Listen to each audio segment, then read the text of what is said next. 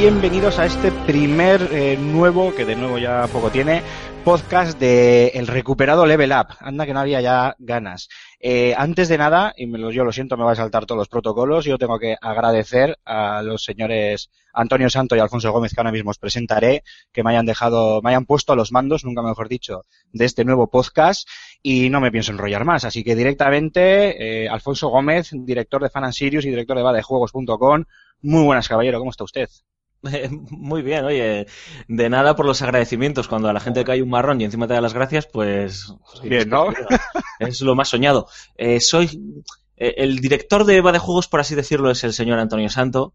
Eh, yo me quedo con director del Fan and Sirius y como mucho, pues, eh, jefe de producto de Eva de Juegos, pero bueno, que está bien, está bien, es por matizar, para que la gente no se vuelva loca. Vale, vale. Aymar, como siempre. Ya al señor Antonio Santo le iba a decir directamente director de contenidos, pero ya que me has corregido tú, digo Antonio Santo, director de vadejuegos.com. Muy buenas, caballero, ¿cómo está usted? Muy buenas, Aymar. Lo, lo que decía Alfonso, ¿no? Que menudo marrón me acaba de caer encima también, así. Que te, te doy las gracias, Alfonso, ¿cómo va esto?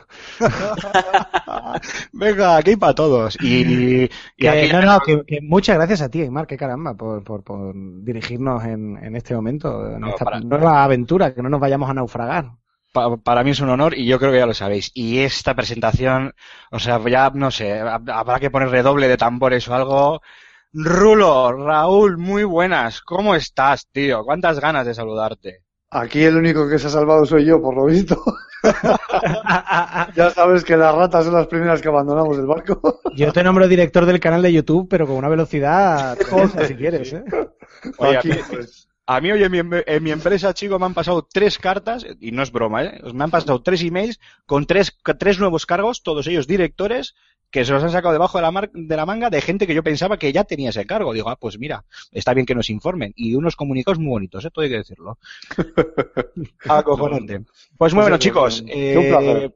Vamos a explicar muy rápidamente el nuevo formato de este Level Up. Eh, cada semana intentaremos traer dos temas, dos temas lo más interesante posibles, los que hayamos seleccionado a lo largo de la semana o aquella noticia de última hora que haya eh, saltado a la palestra y hayan removido los cimientos de la, de la industria. Y para esta semana hemos traído dos temas que nos han parecido, pues, mm, bueno, un especial empaque para poder hablar de ellos.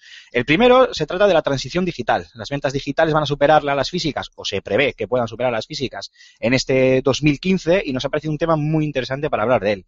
Y cerraremos el programa hablando de los remakes, reboots y las versiones HD y todos estos refritos que están saliendo ahora y la pregunta que todos tenemos en la mente, ¿no? Que es cuándo va a empezar de, verdad, de una vez la Next Gen. Así que, si os parece, empezamos directamente con el primer tema, la transición digital. Eh, existen datos, ya los, mm, hemos publicado en de Juegos, sobre las ventas digitales que ya superan hoy por hoy a las ventas físicas, lo que pasa que con un matiz importante, ya que esas ventas son eh, ag- aglutinan un poquito eh, tanto los DLCs como las microtransacciones, como los juegos para móviles o, o tablets, lo cual obviamente aumenta muchísimo el rango de, de productos. Pero, y aquí os paso la batuta a cualquiera de vosotros, eh, ¿qué opinión os merecen estos datos? ¿Creéis que es importante? ¿Hay que tenerlo ya en cuenta? Eh, es- ¿2015 es el año de las ventas digitales? Si no, el que quiera. Alfonso. Yo, voy a soltar una muy gorda antes porque con esta, o sea, creo que me va a caer una colleja gorda por esta, pero bueno, me la voy a jugar, voy a hacer una de Michael Pachter. En mi opinión, esta va a ser la última generación de consolas eh, tal y como las entendemos. Va a ser la última, eh, la última ocasión en la que veamos lo que llevamos 30 años entendiendo por videoconsola. Ahí lo dejo, luego elaboro. toma. Toma, para que lleves. Yo lo compro. Yo, Antonio, voy a decir que estoy contigo. Yo, yo de hecho, ya en esta, en esta generación, pues es lógico que todavía haya soporte físico, estaba claro, pero ya hacía, ya, ya de la anterior generación venimos ya con el tema digital muy colgado a la, a la chepa. Y, bueno, pues yo estoy un poquito contigo. Yo creo que después de esto y con productos que sabemos que están ya en el mercado y que van a venir, eh, y con plataformas como Steam, por nombrar la, el máximo exponente del- de los servicios digitales de videojuegos, en este caso en PC, y, pero pronto en, muy pronto en, en televisiones con, con las Steam Machine y demás, eh, bueno, pues yo creo que, que, que- que estás en lo cierto. No sé si Alfonso, Raúl, ¿tenéis alguna otra opinión? No, bueno, perdona, no, dale tú, por favor, señor director, que barra. No, no, no, no. No nos chupemos los penes, Rulo, tú primero. Todavía no, todavía no. Eh, a ver, eh, joder, me cuesta mucho. Mira, me fío mucho del criterio de, y la sensatez de, de Antonio. Y, y, Así nos va. Sensatez, y- dice. y, efectivamente, La perilla, tío. Yo siempre lo he dicho, la perilla y la barba te da sensatez.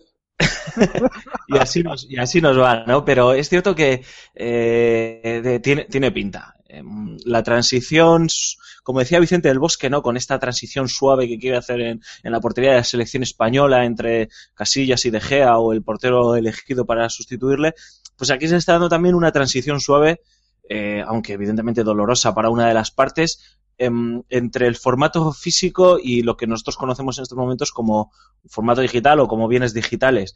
Eh, las grandes compañías como PlayStation, bueno, como Sony en este caso con su PlayStation Store o eh, Microsoft con su con su Xbox eh, Live, em, Nintendo, bueno, Nintendo. El otro día me aluciné cuando el creador de Super Smash Bros.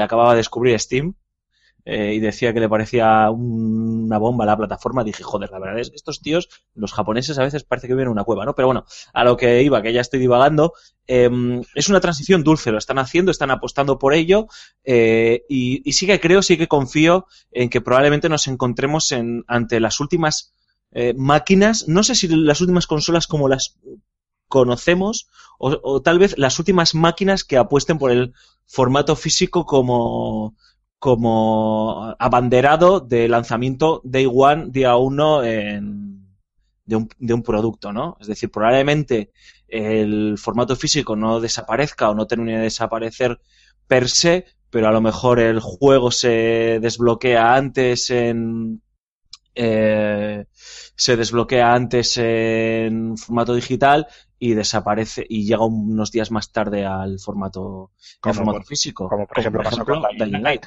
Efectivamente. Efectivamente. Eh, a colación de lo que tú comentas, Alfonso, a mí hay un, un dato que he leído en, eh, pues en el propio reportaje que, que antes comentaba, que hemos publicado en de Juegos, que me ha llamado mucho la, la atención. Y es como eh, el, al jugador adulto, eh, en el que me, quiero considerar que estoy dentro de ese grupo, y, y en ese sentido estoy, eh, estoy de acuerdo con, la- con las premisas que se marcaban en el artículo, eh, le gusta un poco más la inmediatez, la comodidad, es decir, el producto digital. ¿no? El- yo llego a mi casa, me compro el- la, la CDK o me compro la descarga digital en la Xbox One o lo que fuere y, y- y descargo el juego y me pongo a jugar. No tenemos esa necesidad de, de tener el producto físico en la, en la mano, o no todos lo tenemos. Y sin embargo, el público más joven sigue apreciando el tema del, producto físico, ¿no? de tener eso palpable, el, regalo que creo que, comentaba el, artículo. ¿no? El, si a un chaval le vas a regalar un, un videojuego, el hecho que lo tenga ahí con su carátula, con su disco, que tenga que, introducirlo en la consola o en el ordenador o lo que fuere, eh, pues eh, sigue haciendo esa, ilusión y sigue teniendo esa, esa fuerza, ese impacto.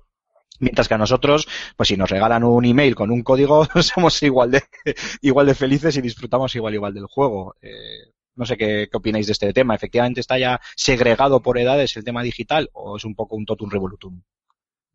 Hay No, una. ah, Ah, perdón, Rolo, Rolo. No, por favor, señor eh, director barra... Eh, no sé, tío. Por favor, por favor. No, que sí que hay una segregación de edades en el tipo de consumo, pero por una razón muy simple y muy logística, que es que el que tiene la tarjeta de crédito es el padre o la madre. Es decir, el niño no puede decir, ah, mira, todo el juego me lo compro, tiene que pasar por el padre. eso es. Entonces, en ese sentido, la, la compra impulsiva, que como sabemos todos los que tenemos Steam, es una parte muy importante de su negocio. el, Anda, mira, no sé qué a 10 euros, va, me lo compro. El niño no, no la puede tener. Eso para empezar. Eh, luego está el tema del control de- del, del producto. Si yo quiero que mi hijo no juegue a un juego, pues lo cojo y lo meto en un cajón. Si- Sí, mientras cierto. que si el juego está en la consola, ya te tienes que meter sistemas de control parental. Lo que pasa es que eso es simplemente una cuestión de cultura de consumo. O sea, eso acabará cambiando con el tiempo y se desplazará. Simplemente los adultos han pasado antes que los niños, por lo que digo de puro control del, del, del dinero, no, no de control de la, del funcionamiento del sistema. Porque vamos, si preguntas a mi hermano con mi sobrino, mi sobrino sabe muchísimo mejor que mi hermano cómo se compra algo en la, en la PS En la Store. Raúl, ibas a decir algo, creo. No, bueno, eh, sí que es verdad y ah, sí que es verdad que, claro, los jugadores jóvenes tienen menos poder adquisitivo y dependen mucho más de, de tarjetas prepago que de una tarjeta de crédito para poder acceder a esa inmediatez que comentaba Antonio. Entonces, pues bueno, en ese sentido sí que es cierto que, que bueno, que nosotros buscamos también un poco el ya, ¿no? Eh, El ya y lo fácil. De hecho, pues bueno, eh, yo consumo mucho contenido digital. O sea, hay veces que me cuesta esperar a que salga el formato físico y eso que soy fiel defensor hipócrita de ello, por lo que veo. Entonces, pues es que ese es el tema. Y eh, volviendo un poquito atrás, eh, para dar mi opinión muy rápidamente sobre el tema de las consolas, eh, que has mencionado antes, pues ya desde 2014 se está diversificando más el término consola, dispositivo, y se está abriendo el mercado con la entrada de las consolas, las Steam Machine, las Ouya, Game Stick, y las tabletas que tienen controles eh, eh, físicos de Android, que también no deja de ser una, y todas estas cosas. Claro, una consola o sí, todas estas. Entonces yo creo que a la larga y a pesar de que Sony esté, creo que con Toshiba, desarrollando ya el Archival Disc, sustituto del Blu-ray Disc, no sé hasta qué punto pues le va a merecer la pena introducir un soporte para ese tipo de discos en la siguiente generación de consolas. Yo también opto por, por el hecho de que ya se está desdibujando el nombre un poco de, consolas, como bien he mencionado antes. Voy a elaborar un poco mi idea de que, de que las consolas van a desaparecer para que entendáis por dónde voy, porque yo creo que las consolas tal y como las entendemos van a desaparecer, pero no creo que vaya a desaparecer el formato físico. Ahí os he hecho un poco de trampa a ver por dónde tirabais. Se tira el hueso. te, acabas de hacer un a ti mismo que no, no, no, no, no, A ver, explico por dónde me voy. Joaquín Brotons, macho. a ver, explico por dónde me voy. Primero, el, el concepto de consola, como muy bien ha dicho Rulo, eh, ya ha empezado a hacerse más grande. Es decir, una videoconsola antes era un aparato para jugar. Ahora en la consola tenemos aplicaciones para ver cine, aplicaciones para ver la tele, eh, Skype eh, y otro montón de cosas que, ya son más que una videoconsola. Realmente ahora mismo, ¿cuál es la diferencia entre una Xbox One, una Play 4 y un ordenador? que la videoconsola tiene unos usos mucho más cerraditos, tiene un sistema operativo mucho menos flexible que un ordenador. Pero ya no es meto el disco y juego, como ocurría con una Play 1 o con una Super Nintendo. Entonces, eh, ese proceso va a continuar. En la siguiente generación de consolas va a ser aún más exagerado. Cada vez van a tender a ser las consolas caras, eh, ordenadores, en, ordenadores baratos, en realidad, y luego va a haber otra línea de, consolas más baratas, pues tipo, bueno, es que Wii ha fracasado, pero vamos, va a haber consolas baratas, un smartphone que se pueda conectar a la tele. Pero eso a medio plazo. A largo plazo sí creo que las consolas van a desaparecer. ¿Por qué? Porque no van a hacer falta. Mm, los televisores inteligentes mm, directamente las van a, se las van a comer. A la consola, ojo. No, a la consola, ojo, como, como cacharro, como producto físico. Esto no quiere decir que Sony como hardware. claro, como hardware, vayan a desaparecer. Quiere decir que a lo mejor lo que te van a vender es un set-top box, un decodificador. Efectivamente, es como, si, si, tú vas el digital, el, el, el, Gol TV, efectivamente. Tú, em, eh, la tendencia clara es eh, bueno, pues va a ser todo lo digital y todo en la nube. Claro, es que si la nube y la miniaturización de la tecnología te permite eh, que, no tengas que comprarte un cacharro de 500 euros, ¿para qué narices te lo vas a comprar? Pero a más a más, el usuario, en el fondo, el último eslabón de la cadena. ¿Para qué va a hacer una compañía una inversión multimillonaria en investigación, en desarrollo y en distribución si puede contar con que todo el mundo va a tener en su casa un televisor que pueda mm, reproducir sus productos. Para eso, que eso tiene intermediario ¿eh? como Valve. Ojo que eso tiene trampa, porque si pasa eso, a los usuarios no nos va a quedar más remedio que pasar por el aro y pay per play. O sea, quiero decir, un PlayStation Now, un llamarlo como queráis, pero vamos, quiero decir, pagar por los contenidos que no son tuyos encima. Quiero decir, no, no sé si me estoy explicando. Sí, lo que pasa es que eso, sería otro debate también, lo de la. sí, sí, es, otro debate, pero va un, poquito de la mano, ¿no? Es, a ver, nos obligan las compañías a comprar un set-top box, como dice Antonio, pero claro, el hecho de comprarlo y, ponerlo eh, puede llegar incluso, pues no sé, pues a, y me viene a la cabeza Spotify, por ejemplo. ¿Sabes? Yo pago 10 euros al mes por un contenido, pero si no lo pago no lo tengo. Es un poco trampa, ¿no? no Bueno, pero por eso digo que no creo que el formato físico vaya a desaparecer. Mm. La tele llevará incluido su propio lector, que será un, estándar para todas las compañías, y tú te puedes ir a la tienda, comprarte tu edición coleccionista del disco, igual que tú te puedes ir a la tienda y comprarte un disco de vinilo. Lo que pasa es que la gente mayoritariamente optará por el, por el acceso digital porque es A, más rápido y B, mucho más barato. ¿Para qué te vas a gastar 600, 600, perdón, 60 o 100 euros en un juego físico eh, que tú sepas que no vas a jugar más. Eso solo lo haces si eres un coleccionista. Si tienes una acción barata, me refiero, si tienes una alternativa barata. Es que ahora mismo las descargas digitales en consolas valen igual que el, juego físico. Sí, es que De, hecho, yo creo que ese es otro tema interesante para, para tocar y es, eh, indiferentemente de la comodidad, de la adaptación al, a todo este mundo de la descarga digital, de lo que habéis, yo estoy de acuerdo. De hecho, no creo que tardemos mucho en ver televisores consola, o sea, directamente, no, no un set-top box que compres y conectes, sino que la propia consola, que la, la Sony Bravia que te vendan, sea la Sony Bravia PlayStation 5. O sea, yo lo veo. Pero bueno, eh, indiferentemente de eso, eh, el tema económico es bastante importante. Yo os lo voy a hilar con dos temas y me gustaría saber vuestra opinión. Y es, por un lado, eh, mm, eh, lo mucho que está triunfando, entre comillas, porque recordamos, y insisto una vez más, aquí estamos incluyendo todo, DLCs, eh, microtransacciones, juegos de móviles y de tablets, entonces yo creo que si quitamos eso y dejamos solo el juego en sí, los, los, los videojuegos en sí, eh, todavía hay una, una, diferencia bastante notable entre, el, entre lo que se vende en físico y en, digital. Pero bueno, teniendo todo, todo en cuenta, eh, si tenemos también en cuenta eh, la moda actual de los lanzamientos episódicos, estos que tan de moda han puesto todos los juegos de Telltale, pero otros como Life is Strange y otros que están por llegar, eh, y luego el tema de, de, las grandes actualizaciones, que cada vez que metes un disco te pide primero instalarlo, que serán eh, X mil gigas, más luego la típica actualización de otros tantos gigas de no sé cuánto. Y, y bueno, un poco el, lo que se estaba diciendo, ¿no? El hecho de, de mezclar eso con que los precios no son, no más baratos en, en digital que en, que en, físico, o sea, los 70 euros que pagas en tienda los sigues pagando en, en digital. ¿No creéis que esto todavía le va, le va a costar un tiempo y que va a necesitar un cierto desarrollo, un cambio en los precios, eh, igual que, que el mercado se acabe orientando a ese tipo de juegos episódicos? No lo sé, ¿cómo lo veis?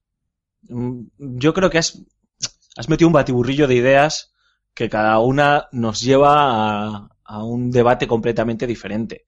Yo vuelvo a repetirme en, en mi reflexión principal. Eh, estamos viviendo una transición. Antonio antes, cre creo que ha sido Antonio, bueno, alguno de vosotros, hablaba de, educación, ¿no? Eh, estamos educándonos como consumidores.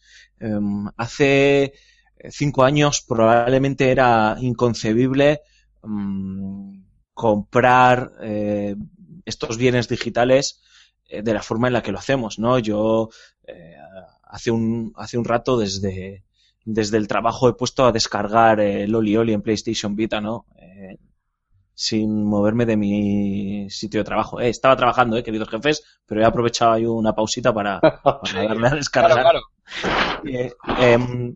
Em, eso, eso, por un lado. Yo creo que es cuestión de, educación y están confluyendo muchas cosas. El juego free to play, que está pasando también una particular crisis de identidad. Eh, el juego en móvil, que con algunos estudios como por ejemplo la gente de, de Monument Valley pues está también apostando por eh, precios eh, reducidos eh, con grandes en grandes producciones dentro del móvil. Eh, nos encontramos, eh, por otro lado, eh, los MOBAs o los eSports, que, que, tienen, pues bueno, su propio ecosistema y su propia eh, leyes que les rigen y que funcionan, por ejemplo, con, con, micropagos. Y luego nos encontramos con el sistema de los juegos episódicos, que es que da para pensar eh, hacia dónde va. Uno de los grandes movimientos, por ejemplo, de, este, de esta última semana ha sido eh, la entrada de Lionsgate, que es que yo creo que lo comentábamos Antonio y yo, nos volvemos a ir, pero es solo un inciso. Lo comentábamos Antonio y yo, lo desapercibida que ha pasado esta noticia y yo creo la importancia que puede llegar a tener en los próximos, a lo mejor meses es muy, es ser darle demasiada importancia, pero en los próximos años. Yo lo pensaba ayer, y ya está. Y ahora sí que tiro una piedra y me vais a decir, ¿por qué te has ido por las ramas? Pero yo lo pensaba ayer.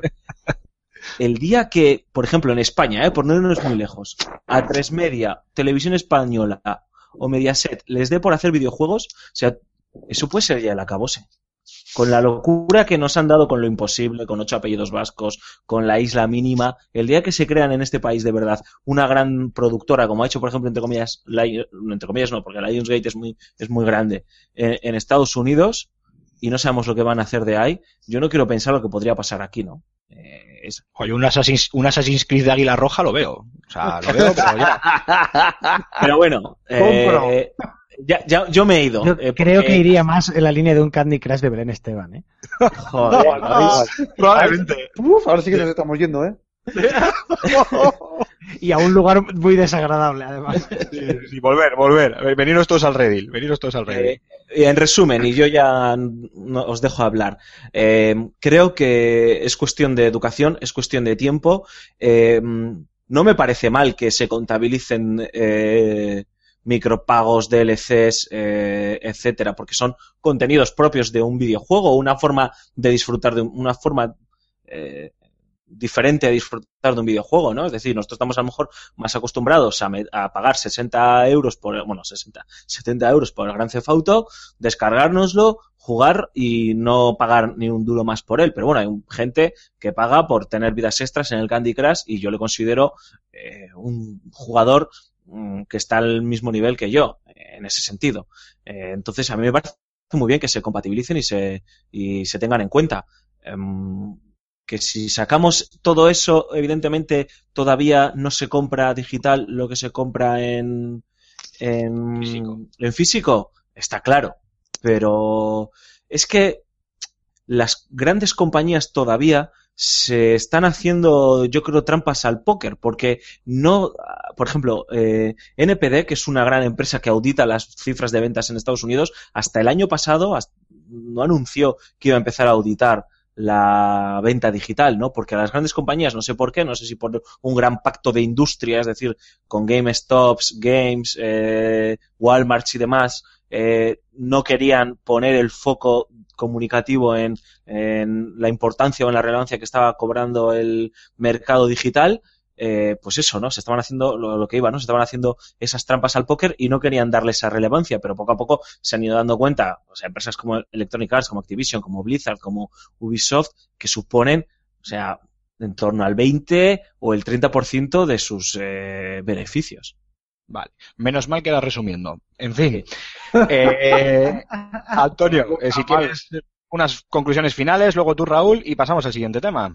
Bueno, eh, solamente mm, refutar algo que se suele decir mucho cuando se habla de que, bueno, que podemos pasar a consumo digital.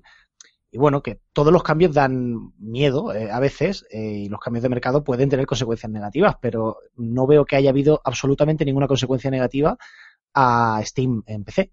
Lo que ha conseguido es que el PC se vuelva a poner de moda, que la gente se pueda comprar juegos a precios competitivos y, valga la redundancia, que exista una competencia que fuerce a una bajada de precios. Steam tiene sus ventajas, tiene sus inconvenientes, pero como no es un mercado único y puedes optar a otras cosas, pues la gente que quiere entra y la gente que no quiere no entra. Entonces, que nos vayamos a un sistema digital puede ser para bien o puede ser para mal, eso está en nuestras manos como, como consumidores, pero desde luego no es per se una mala noticia y va a ocurrir, nos guste, ¿no? Eh, una, cosa, además, eh, añadiendo, puntualizando a lo que decía Antonio, es que además Steam, o sea, si no llega a ser por Steam, eh, muchos estudios mm, a lo mejor no tendrían la posibilidad de existir o de dar rienda suelta a su creatividad y lo que es peor, nosotros no tendríamos la posibilidad de probar sus juegos. Es decir, gracias a Steam, eh, hubo ese boom tan brutal de grandes juegos independientes que luego, pues bueno, han fructificado en estudios con una relativa solvencia que pueden dedicarse a vivir de esto o en joyitas de, como se dicen, eh, flor de un día, pero bueno, que están ahí, que se pueden disfrutar y que yo creo que en otro sistema o en otra plataforma o en otro modelo de negocio, no sé si hubiesen, si se hubiese dado. Raúl. No, pues eh, poco más que añadir. Eh, está claro que cuando las compañías se proponen hacer algo, pueden hacer las cosas bien o pueden hacer las cosas mal. Steam lo ha hecho muy bien, a mi, en mi punto de vista, por, por lo mismo que han comentado mis dos compañeros de la barba sepiterna. Entonces, claro, poco más que añadir. Solamente decir que los cambios dan mucho miedo, pero cuando los cambios se hacen mal, tío, y cuando premia un poco el, lo corporativo y la empresa por encima del divertimento y de los usuarios que son al final los que componen y hacen esa empresa a la larga y los que han de comer a mucha gente, pues es jodido el tema. Esperemos que si ese cambio se da, que se dará y que yo lo veré, eh, pues espero que sea para bien, porque si no me espero un negro futuro. Muy bien, pues yo creo chicos que con esto podemos dar por finiquitado nuestro primer tema de este nuevo Level Up y de esta semana. Y si queréis hacemos una pequeña pausa y volvemos ahora con el segundo tema. Así que no os mováis, no os quitéis los auriculares y en unos segunditos estamos con vosotros. Hasta ahora mismo.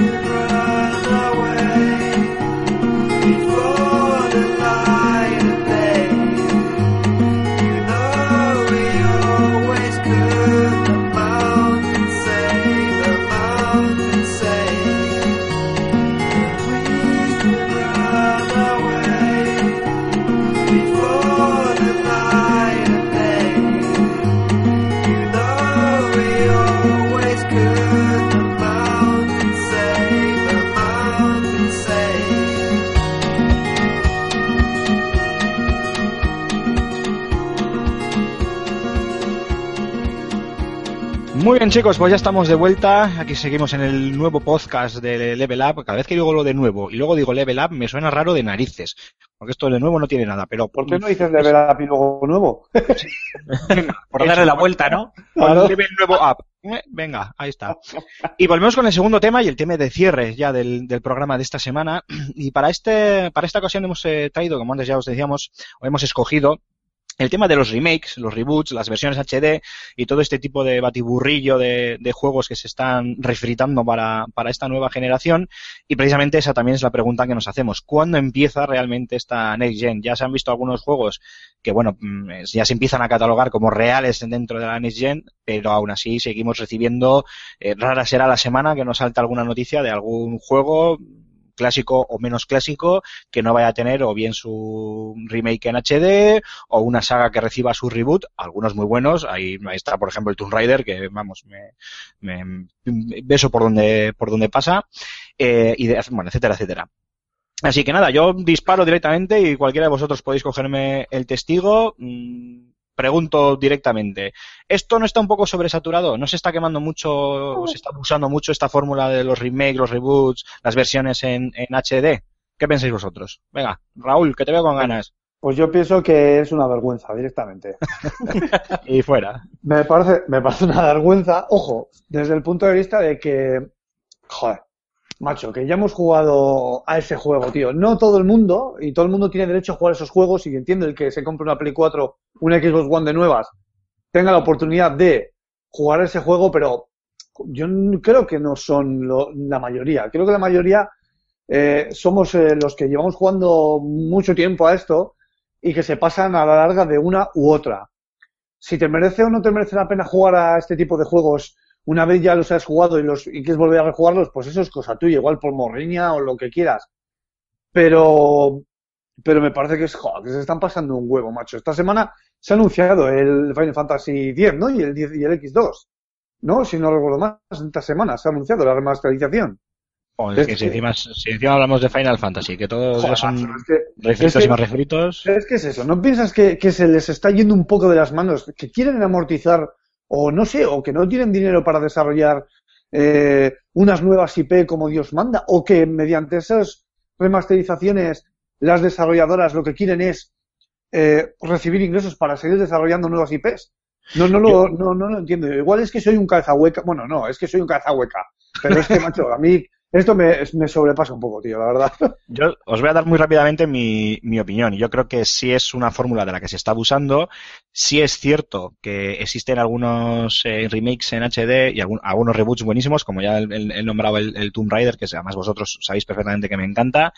Eh, y lo, y, luego en el caso de los remakes HD, yo entiendo que hay ciertos juegos, especialmente clásicos, y cuando digo clásicos digo eh, echando muy atrás en el, en el tiempo, dentro, dentro de la breve historia del, del videojuego como tal, pues sí podrían tener sentido, ¿no? Eh, yo creo recordar algún artículo de, de Antonio en el que decía algo así de, ciertos juegos, no sé si era hablando de, del Día del Tentáculo o hablando de las, de las eh, aventuras de Lucas As, ya no recuerdo, pero decías algo así como que el hecho de, traerlos de nuevo a la vida en esta generación permitía a esas generaciones, valga la redundancia, más jóvenes que no habían probado el, el juego en su día, poder disfrutar de, de, joyas que ya son atemporales. O no, creo claro, que fue con, Green, con Green Fandango. Green Fandango. No recuerdo bien. Pero eso sí, eso, Fandango, sí está bien, eso, está bien, que traigas, que traigas de, de, más, eh, de más lejos estos, eh, estas remasterizaciones y que las puedas jugar me parece bien, pero que te saques un The Last of Us que ya salió en la anterior generación, eh, al final de la anterior, al final de la Play 3 sacas el The Last of Us y vuelves a lanzar el The Last of Us al principio de la siguiente generación. ¿No? ¿No es un poco...? A ver, si yo distinguiría, distinguiría sí, sí, eso es. dos fenómenos distintos a la hora del remaster. Eh, a mí me parece genial por un tema de conservación digital y de que es verdad que hay juegos que se merecen una actualización técnica, eh, eso que se recuperen juegos de hace X años. Ya no, no me tengo que ir a Green Fandango que de hace un montón, yo que sé, de Play 2, por ejemplo. Eso, claro. Lo que no le veo sentido es a que se relance un juego de hace seis meses. En el caso de GTA V de Last of Us, que son los que tenemos en la cabeza así muy recientes, me duele menos porque son juegazos, pues son realmente grandes. Entonces, bueno, pues puede tener sentido porque haya gente que no los haya jugado, porque sean, porque realmente vayan a dar un salto técnico, lo que sea. Ya en otros juegos mediocres, pues, pues es verdad que es bastante más. Mójate, mójate, no, no, no, pero, no digas mediocres, mójate. Pues mira, por ejemplo, te voy a decir, eh, hoy, hoy he sacado un gameplay comentado tuyo en de Juegos y un Dead or Alive 5 que salió hace unos meses para... Efectivamente. No, no, le veo ningún sentido, francamente, pero claro, es que no le veo sentido. Claro que tiene un sentido, no le veo yo sentido como usuario, es decir, no me lo compro. Pero ¿qué, tiene sentido para la empresa, es llenar la estantería. ¿Qué, qué dice ahora Life es? El 5. El 5. Perdón, perdón, perdón. efectivamente. Ay, Dios mío, genios del humor. Sí, sí, esto es el festival del humor. Pues eso, no claro, al chiste fácil, nunca, jamás. Claro que tiene sentido para la empresa, tiene sentido tener un, o sea, eh, que la gente mire la estantería o mire las revistas y vea que salen novedades. Porque si tú sacas la consola y durante siete meses no sacas nada, la gente no se la compra. Pero Vamos, si mira, mira Wii U. Sí, no, quiero decir que, que no fue tan exagerado el tema y aún así cargó con la fama de que no tenía juegos y, y se, le ha, y se ha lastrado. Y ahora que tiene un catálogo bastante chulo, pues ya nos remonta. Se está lastrado por ello. Sí, perdona, perdona, Alfonso. Además, a todo esto hay que, añad- hay que añadirle el detalle que es, es muy caro eh, lanzar un- una nueva saga, una nueva propiedad intelectual, eh, cuando el parque de consolas es el que es. Es decir, gracias a Dios, pues eh, Sony está rozando, si no los ha superado ya, casi los 20 millones de, de PlayStation 4 en, en todo el mundo. Eh, Microsoft andará pues entre los 10 y 15 millones de, de Xbox One en todo el mundo. Bueno, Wii. U, Wii U va con su va a su ritmo. Eh, eh, pero claro, o sea, yo entiendo que, que para una compañía como puede ser Sega, como puede ser, que no sea un first party, eh, que no sea un estudio interno de, de- Microsoft, de Nintendo, de, o de, o de Sony, es arriesgado. El decir, voy a hacer un Alien Isolation solo para PlayStation 4 y Xbox One, que me va a costar eh, 100 millones de dólares el desarrollo y la campaña de publicidad, y no voy a saber cuál va a ser el retorno. Acordaos, cuando se hizo a fin- el lanzamiento del reinicio de Tomb Raider a finales de la generación pasada, que Square Enix hasta que no vendió casi 6 millones y medio de copias de ese juego, dijo que no le era rentable. O sea, ¿qué, qué auténtica barbaridad es esa? Que tengas que vender 6 millones de copias. Nos podremos plantear otras disquisiciones, ¿no? Hasta qué punto eh, los juegos AAA son rentables, eh, dónde está, dónde se puede maximizar eh, la rentabilidad de ese tipo de proyectos, etcétera, etcétera, ¿no? Pero me parece exagerado. Entonces yo entiendo ese temor. ¿Y qué es lo sencillo? Lo que dice Antonio, llenar la estantería. ¿Y cómo puedo llenar la estantería? Con remakes o reboots o remasterizaciones en HD de, de sagas conocidas por todo el mundo.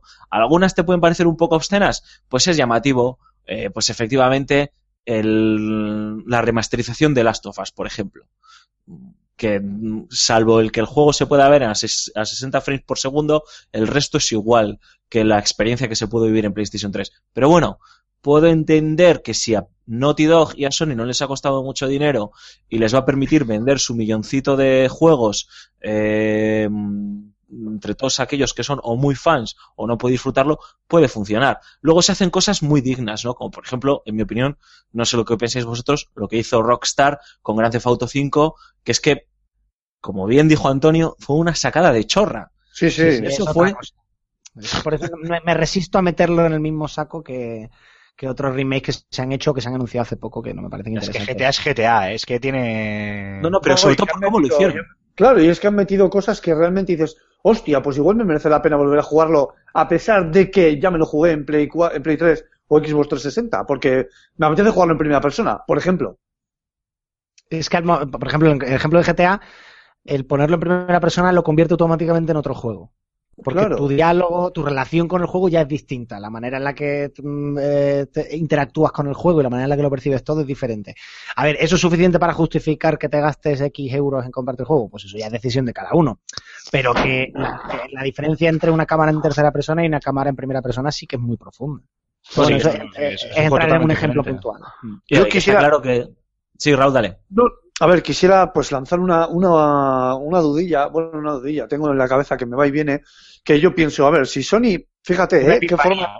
Fíjate qué forma de pensar, eh, date cuenta, eh, mira, si Sony ya tiene amortizadísima su consola, y digo Sony porque es la que más ventas tiene, no por otra cosa, eh, ¿hasta qué punto le merece la pena, hasta qué punto le merece la pena eh, desarrollar nuevas IPs para que la gente siga comprando su consola si ya lo que tienen es una barbaridad? O sea, quiero decir, no ha podido ser que haya bajado el ritmo de, de lanzamientos un poco adrede, o sea, no sé cómo explicarme. No Hombre, sé si me claro, está, sí, sí, sí, a ver, está claro que ellos, eh, eh, eh, todo lo que sea maximizar el, el- los beneficios con el mínimo riesgo, a ellos encantados de la vida. Y está claro que hacer remakes de sus juegos más exitosos, de an- antiguas sagas eh, legendarias, etcétera, etcétera, aparte económico, en la mayoría de los casos, eh, siempre va a ser más, más sencillo que, que sacar nuevas IPs. Pero eso también lo hablábamos la, la generación pasada, cuando hablábamos de que teníamos eh,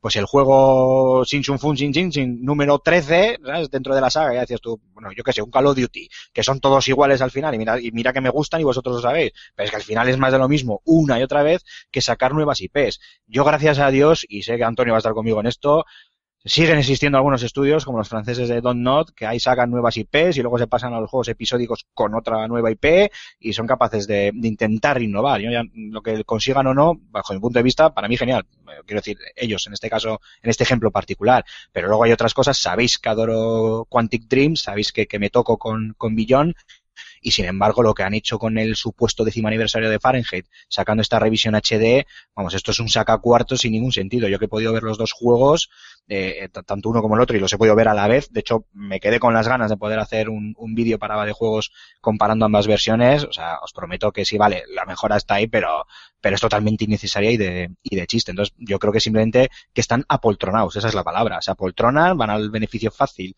sin intentar innovar en, nuevas IPs, o también podría ser, no lo sé, algo técnico, algo que todavía no saben exprimir bien eh, esta nueva generación, por lo menos hablando en consolas, el PC ya sabemos que es un mundo aparte, y, y que están intentando, pues eso, poco a poco dar ese avance para, para empezar a sacar eh, o bien continuaciones de IPs importantes o bien nuevas IPs que realmente peguen el, el golpe, pero yo veo cierto apoltronamiento en el, en el sector. Ojo, ojo, no seré yo quien defenda, defienda al señor David Cage. No seré yo, ¿eh? Pero tengo que decir que la gente, y Aymar, tengo que decírtelo, está muy equivocada con eh, lo que han hecho con Fahrenheit. La gente se esperaba que era un remake y no es ni un remake, ni un reboot, ni nada. Es simplemente Un lo voy a hacer en alta definición, en Eso es. HD, con esta es. mierda de texturas que tenía el juego cuando se lanzó en PlayStation 2. Y empecé. A ver, que tiene su lógica. Es decir, eh, un remake es lo que ha hecho Double Fine con, con bueno, remake, eh, entre comillas, con, con Green Fandango. No, es un remaster. Un remaster, eso, perdón, no me sale la palabra. Remaster, Pero remaster. Pero lo que, lo que han hecho, lo que han hecho ahora con, con Fahrenheit, Fahrenheit. Ligo Prophecy, es eh, simplemente lo pongo en alta definición, que la gente lo pueda ver eh, en 1080p y a tomar por saco. Pues se te saldrá Aún así se lo podían haber ahorrado y se podían haber ido a comer un cocido. Es que Sí, sí, sí. Ese, es- ese es el tema. Que un juego como Game Fandango tenga esa, esa, esa remasterización en HD, pues lo puedo entender, siendo el juego que es y el clasicazo que es. Pero Fahrenheit, siendo, y, y tú sabes, Alfonso, que me encanta Quantic Dream, David Cage no me gusta tanto porque es un poco boca changla, pero eso es otro tema. Eh, eh, eh, Fahrenheit- y además Fahrenheit es un, yo lo jugué en su día en PlayStation 2, pero claro, hace ya bastante tiempo y el recuerdo lo tengo bastante difuso. Y eh, joder, a mí me hacía ilusión y sabía que era una remasterización. O sea, después de la, aquellos rumores de que si un remake y tal, una segunda parte de Fahrenheit, una posible segunda parte y tal, ya cuando se supo que era un, una remasterización HD, dije, oh, joder, qué bien, pero es que luego lo ves y dices, pues chico, pues yo es que estoy con Antonio, digo, pues se lo podían ahorrar, ¿no? No- más que, ir- que irse a comer un cocido, que nos inviten a todos a un paquete de pipas y arreglado. Tronco, aquí me han parecido que han sido honestos, sinceramente, que nos hemos ido, ¿no? Pero no, no, sabía que David Cage es, o el señor Molinete, un vendeburras, pero aquí no han vendido ninguna burra, ¿eh? La gente sabía... tengo que decir, yo- ojo, que, que, que digo que se lo podían haber ahorrado porque el juego me parece una castaña, ¿eh? O sea, a lo mejor no se me había entendido bien. desde el Nomad Soul no han hecho nada decente, tío. Buah, y no ese tenía madre cositas. Ese tenía cositas. Vamos a dejarlo ahí. Madre mía. ¿Cómo está el patio, tú? ¿Cómo está el patio? Tiene una primera escena brillante y a partir de ahí es un descarrilamiento continuo, va de mal en peor. Pero bueno, no, eso es otro tema distinto. De todas formas, yo creo que este, este año 2015 va a ser el, el año en el que ya veamos, evidentemente, eh, una consolidación del parque de consolas. Van a llegar eh, las nuevas y deseadas eh, propiedades intelectuales y nuevos juegos. Ha llegado The Order con sus cosas. Eh, The Order Uy, es nueva de- generación. un debate, él solo. Sí, sí, pero bueno, con sus cosas es nueva generación. Sí, sí, Eh, ya la gente, de hecho, ya pudo leer la crítica de Antonio y escuchar el micropodcast que, que hicimos eh, el Santo y yo, eh, dando las opiniones, pero ahí sí que es, la nueva generación empieza cuando Sony lo diga, y ha empezado ahí, porque es que Rise, que en ese momento parecía que era, bueno, eh, la Next Gen, se ha quedado, en mi opinión, completamente desfasado, por lo menos a nivel técnico, que es lo que esperas cuando, cuando tienes la Next Gen, eh, eh, pues eso, se ha quedado en comparación con, con The Order. Eh, no sé, este año tenemos grandes lanzamientos, tenemos un The Witcher, tenemos un, Unchar- un a priori un Uncharted, ya lo veremos. Pero tenemos un, a priori No, es que el, el, el nombre de la, la- el principio de la nueva generación tiene nombre y se llama The Witcher 3 y Batman Arkham, City- eh, Arkham Knight. a- Arkham Knight. ¿Verdad? Cuando lleguen esos dos sí que vamos a llegar y vamos a decir, ostras, esto, esto es otra cosa. Y luego tenemos eh, toda, eh, todo el universo indie que es para dedicarle un, un espacio importante porque, porque está ahí y la gente pensaba que tanto PlayStation como Xbox los iban a utilizar como excusa de fondo de armario y yo empiezo a pensar que ya tienen personalidad propia.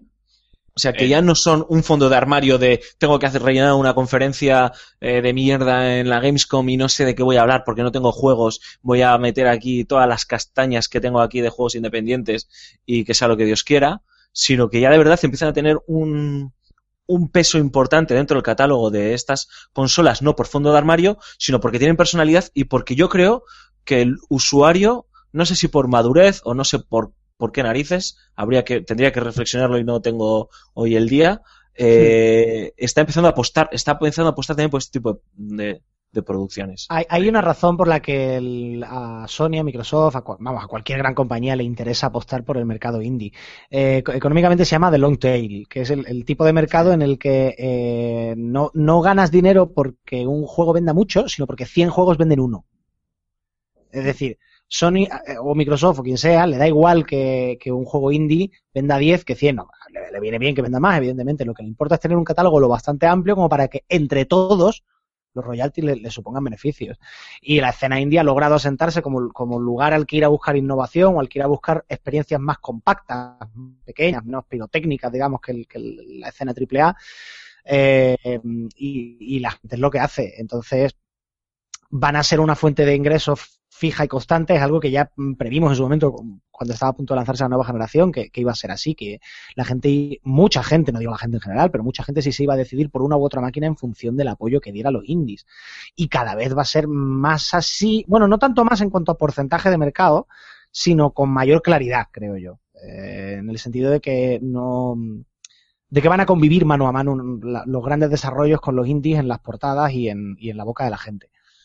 Sí, porque además empiezan a despertar eh, eh, un interés inusitado. Es decir, antes, pues bueno, te llamaba la atención y decías eh, la historia del tío de Fez, porque además es un trastornado, y, y, llenaba, y él solo con sus historietas, pues llenaba, llenaba la prensa, ¿no? Pero ahora ves cualquier, o sea, es significativo. Evidentemente hay una parte comercial en el ejemplo que voy a poner, pero es significativo que en esa sección que tiene IGN de IGN First, que esta semana haya sido Fireworks, eh, el juego que ellos han tenido allí en exclusiva y le han estado dando, le han estado dando cancha. Evidentemente me imagino que Santa, ay, no me acuerdo cómo se llama el estudio. Bueno, eh, la gente que está desarrollando Firewatch habrá pagado un dinero a IGN, obviamente, que no son hermanitas de la caridad, para estar ahí y que se les promocione y que darle visibilidad al, al título. Pero aún así, eh, Camposanto, los de Firewatch. Camposanto, efectivamente. Iba a decir Santa Clara, pero Santa Clara son nuestros amigos de Donosti. Eh, Camposanto. Eh, evidentemente, eso demuestra que primero hay un interés por parte del público, porque no me acuerdo cuánta, qué barbaridad de visualizaciones había tenido en YouTube ese vídeo, eh, por consumir este tipo de productos completamente diferentes que apuestan por la innovación o por otro tipo de experiencias que tal vez en un título AAA eh, pues son demasiado arriesgadas. Pero, hilo, y ahora es para que me digáis, tío, que da un minuto para cerrar el programa. Pero esto también nos, nos da que pensar por qué narices ha recibido los palos que ha recibido The Order por parte de la crítica y por alguna parte del público, ¿no? Eh, algunos lo han criticado por inmovilismo, lo han criticado por... Eh, la duración, sobre todo, ¿no? sí, pero bueno, yo hablo en el sentido de que es un juego muy clásico que hace, como decía Antonio, hace 5 años o hace 10 años era un 9 o un 10, porque iba a ser la bomba, y ahora eh, es un 5, es un 6, es un... 4 o menos, sí. Bueno, no sé, un 4 no, ni de coña. Pero bueno. Yo quiero hacer un inciso. Y esto es una opinión que no es mía. Esto es algo que yo he oído a desarrolladores indie o supuestamente indie. Y es que en el momento en que las first party, las first party entran en juego y Sony y Microsoft se ponen detrás de el juego X porque les ha llamado la atención o lo que fuera, este juego deja de ser indie y entra dentro del circuito comercial o como queréis llamarlo en contrapunto al, al indie. En ese sentido, ¿qué? ¿Seguimos hablando de que apuestan por los indie o simplemente ven que hay talento y se lo llevan para, para su casita, se lo llevan calentito. y otra cosa, y perdón, ¿eh? y otra cosa, ya si queréis opináis libremente. Ahora con todo este tema de los motores gráficos, Unreal Engine, Unity y demás, eh, que son de licencia libre, que son gratuitos, para que nos entendamos, eh, el tema indie va a pegar una explosión, yo creo, bastante interesante, sobre todo a nivel técnico, ¿no? Que es igual lo que, lo que le faltaba entre comillas, ¿no? Porque visualmente hay miles de juegos indie impresionantes, pero es que ahora probablemente vaya a haber incluso productos más cercanos a, lo más clásico, a lo más comercial, por decirlo de alguna manera, pero realizado por estudios indie con una calidad técnica brutal. Esas dos cositas quería dejaros ahí.